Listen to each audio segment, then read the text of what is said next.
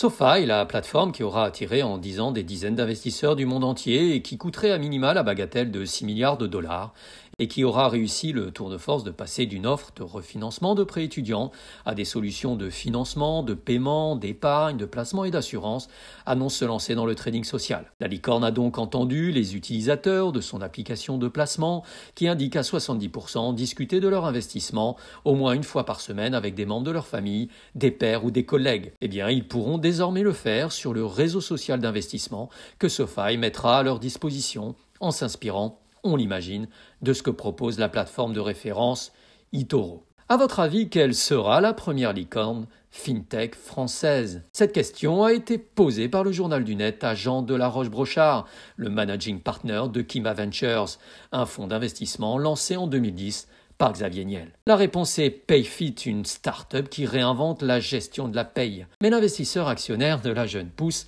a classé plutôt dans les RH Tech, n'en dit pas plus. Du coup, on imagine assez bien l'annonce imminente d'une prochaine levée de fonds sur la base d'une valorisation proche du milliard d'euros. En tous les cas, la tendance est à l'inflation des valorisations des startups de la finance les plus matures. Le prochain signal pourrait venir de la néobank N26, qui d'après Bloomberg viserait un nouveau tour de table en 2021. La GFI a tenté, mais sans succès, de confirmer cette information auprès des services presse de la superstar allemande, valorisée à ce jour 3,5 milliards de dollars. Pour rester dans la famille des néobanques, le succès de l'américain Greenlight, qui vise les ados et limites insolents. Après avoir rejoint le club prestigieux des licornes le mois dernier, la voilà qui revient en force dans l'actualité en annonçant sa collaboration avec le géant bancaire JP Morgan Chase. Belle réussite pour Spendesk qui s'enrichit de 18 millions de dollars participant à animer le dernier trimestre des levées de fonds de la French FinTech. L'usine digitale précise que la start-up française spécialise des outils de suivi des dépenses des PME complète ainsi sa série B qui atteint désormais les 56 millions de dollars. Ses dirigeants veulent accélérer leur développement en France, en Allemagne et au Royaume-Uni avec toujours plus de fonctionnalités pour leurs 40 000 clients. Les fintechs ne sont plus un monde à part dans la sphère de la finance.